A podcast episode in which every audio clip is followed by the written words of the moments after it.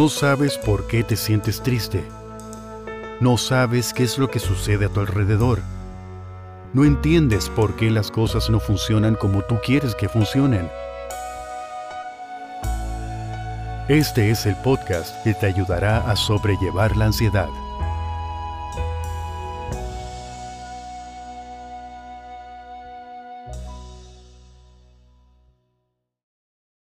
Bienvenido a esta serie de capítulos en donde enfrentarás a la ansiedad y asumirás el control necesario para que tu vida sea más efectiva. Soy Andrés Sosa y en este capítulo nos daremos cuenta que nuestro pasado aún es el fantasma de nuestra ansiedad. Yo crecí sin tener un padre. Me abandonó cuando era muy pequeño.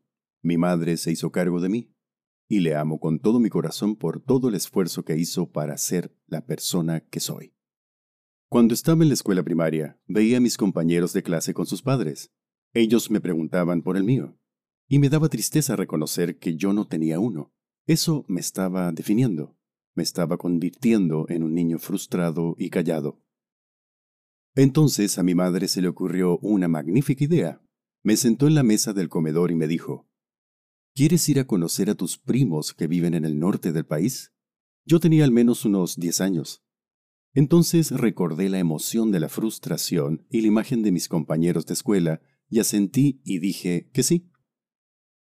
En ese viaje conocí al padre de mis primos, Juan, al que hoy le llamo papá. Él me abrió su corazón y me dio las mejores enseñanzas de la vida. Ese fue el primer momento que modifiqué mi pasado para mejorar mi presente, un verdadero regalo de vida. Este es el podcast Cómo sobrellevar la ansiedad.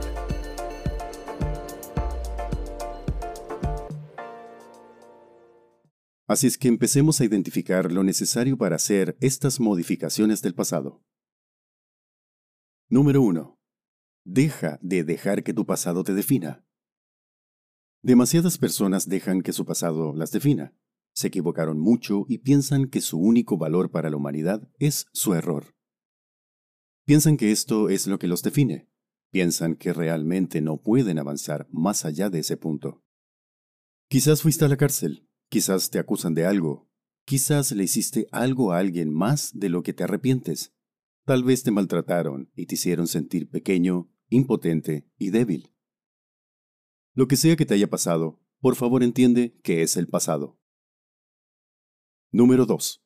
El pasado es el pasado. El pasado realmente es el pasado. No tienes una máquina del tiempo en la que puedas saltar y cambiar los hechos que sucedieron. Esos hechos sucedieron, ya pasaron. Tu trabajo ahora es vivir tu vida de tal manera que seas feliz, bien adaptado, efectivo, amoroso y amable. En otras palabras, tu trabajo es vivir hoy. Desafortunadamente, no estás haciendo eso cuando te preocupas por el pasado y estás quemando una tremenda energía emocional pensando en lo que podría haber sucedido, lo que debería haber sucedido o lo que habría sucedido. Cuanto más piensen las personas que lo lastiman, más feos se vuelven, más intenso se vuelve el dolor, y esto envenena sus relaciones y mentalidad de hoy. No eres responsable cuando haces eso. No tienes el control cuando haces eso. Número 3. Derrumba el pasado, enfócate hacia adelante. Tienes que resolver el pasado para resolver el presente. Cada día debe abrir su diario o diario de eventos pasados y luego realizar el proceso a continuación. Te debes esto a ti mismo, ¿eh? Tienes que ser coherente con esto para que puedas salir del peso del pasado. Veamos entonces cómo hacerlo. Pregúntese si el trauma pasado que recuerda realmente sucedió. Existe la falsa memoria. De hecho, los falsos recuerdos se implantan todo el tiempo. Si no cree que los recuerdos falsos sean posibles, piense en la década de 1990. En la década de 1990, en los Estados Unidos hubo todo tipo de escándalos que involucraron a terapeutas que alimentaban recuerdos falsos en las mentes de sus pacientes o clientes. Esto se debe al hecho de que los seres humanos son muy sugestionables. Cuando te encuentras con alguien en quien confías, y en quien confías principalmente por su título o su supuesta autoridad, te pones en una posición muy vulnerable. Te pones en una posición donde pueden influenciarte fácilmente, donde sus sugerencias incluso pueden parecer que vinieron de ti. En la década de 1990, muchas sesiones de asesoramiento y terapia psiquiátrica eran de forma gratuita. No había protocolos realmente claros con respecto a la sugestibilidad en Estados Unidos. No es sorprendente que en este clima haya todo tipo de recuerdos falsos debido a sugerencias y asociaciones falsas hechas en la mente de los pacientes por terapeutas que resaltaron o sugirieron ciertas asociaciones. Las vidas estaban rotas. Imagine creer en una familia donde todos se aman y todos se llevan bien. Tenías un tremendo respeto por tu padre y tu madre.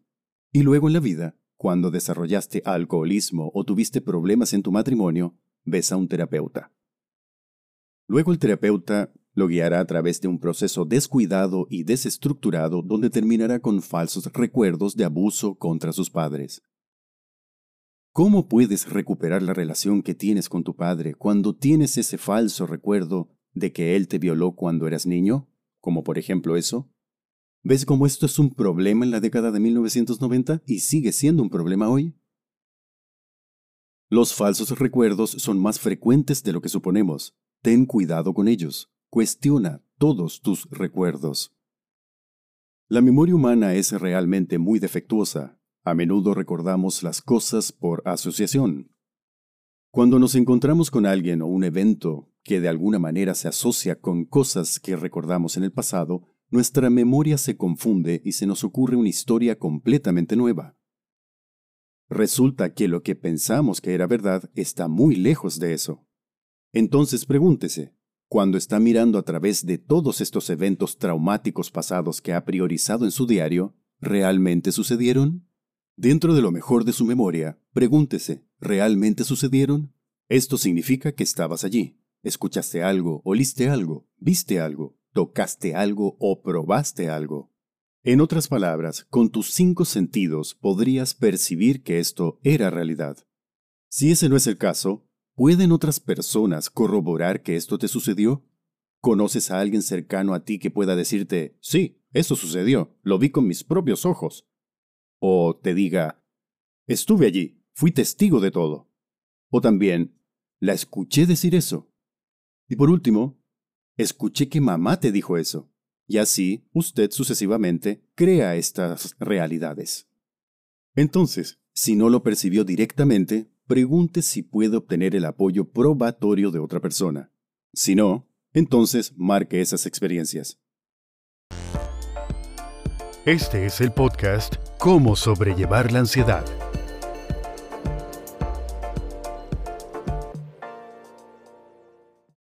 Eliminar falsas experiencias. Si no puede encontrar ninguna prueba documental o si no tiene ningún recuerdo personal de un evento y no puede encontrar ninguna colaboración de nadie más, decida, de una vez por todas, que estos eventos no ocurrieron. La próxima vez que comiences a recordarlos, dígase a sí mismo, con voz audaz, interna y silenciosamente, esto es falso, esto es falso, esto no es un recuerdo real, no quiero tener nada que ver con esto. Cuando haces eso, cierras la onda normal o la reacción en cadena de las emociones negativas que sientes. ¿Por qué gastar enormes cantidades de recursos emocionales y psicológicos en cosas que no sucedieron? Puede parecer artificial, incluso puede parecer que básicamente estás escupiendo en el océano, y es realmente inútil y superficial, pero debes seguir repitiendo el patrón anterior hasta que tenga sentido. Esta es una parte clave de usted tomando la propiedad total de sus recuerdos falsos.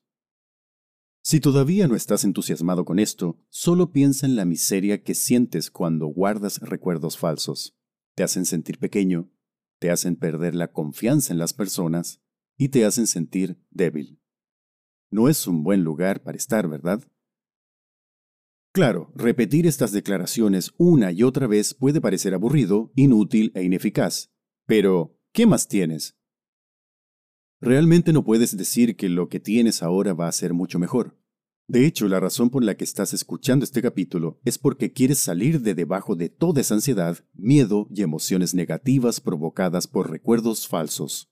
Hay miseria en los recuerdos falsos, así es que concéntrate en eso. Dígase a sí mismo, está bien, esto puede parecer repetitivo, puede parecer mecánico, en el fondo siento que solo estoy perdiendo el tiempo, pero ¿qué tengo realmente como alternativa? ¿Realmente quiero volver a sentir la miseria que traen mis recuerdos falsos? Cuando pinta cosas de una manera tan marcada, ese contraste resalta el valor de lo que está haciendo.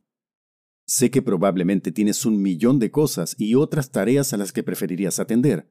Estamos todos ocupados, pero créame, cuando llama sus recuerdos falsos y repite estas declaraciones, comienza a reclamar su vida. Esta acción es una inversión en una vida mejor. Esto no es negación. Por favor comprenda que no está practicando la negación, no está barriendo un elefante debajo de la alfombra. En cambio, está siendo racional. Si no lo experimentó y nadie más lo experimentó, entonces a todos los efectos prácticos no sucedió, porque vas a tener que seguir castigándote por algo que no sucedió. Esto es ficción y por cualquier razón a lo largo de los años te aferraste a esa ficción. Tal vez ayudó a explicar su situación, tal vez le dio muchas excusas, tal vez sirvió algún tipo de propósito en el pasado, pero ahora es una carga. Ahora te retiene y te arrastra hacia abajo del tipo de vida que deberías vivir. Es hora de terminar con la locura y detenerte constantemente cuando recuerdas esa cosa. Una vez que empieces a pensar en eso, solo di, esto es falso, me estoy mintiendo a mí mismo cuando hago esto. Exprese su rechazo de la peor manera posible. Tal vez deberías decir, estoy viendo un tonto si pienso en esto porque es un recuerdo falso. Esto no es real, dejaré de ser estúpido. O algo como eso. Eventualmente te acostumbrarás y te detendrás, porque no tiene sentido desperdiciar más recursos emocionales en cosas que no sucedieron. Entonces, es necesario darse cuenta que los recuerdos deben ser ciertos y verificados. No olvide escribir en su diario de desarrollo personal y seguir agendando sus metas en su calendario. Gracias por escucharnos y recuerde, usted no está solo. Este fue el podcast Cómo sobrellevar la ansiedad.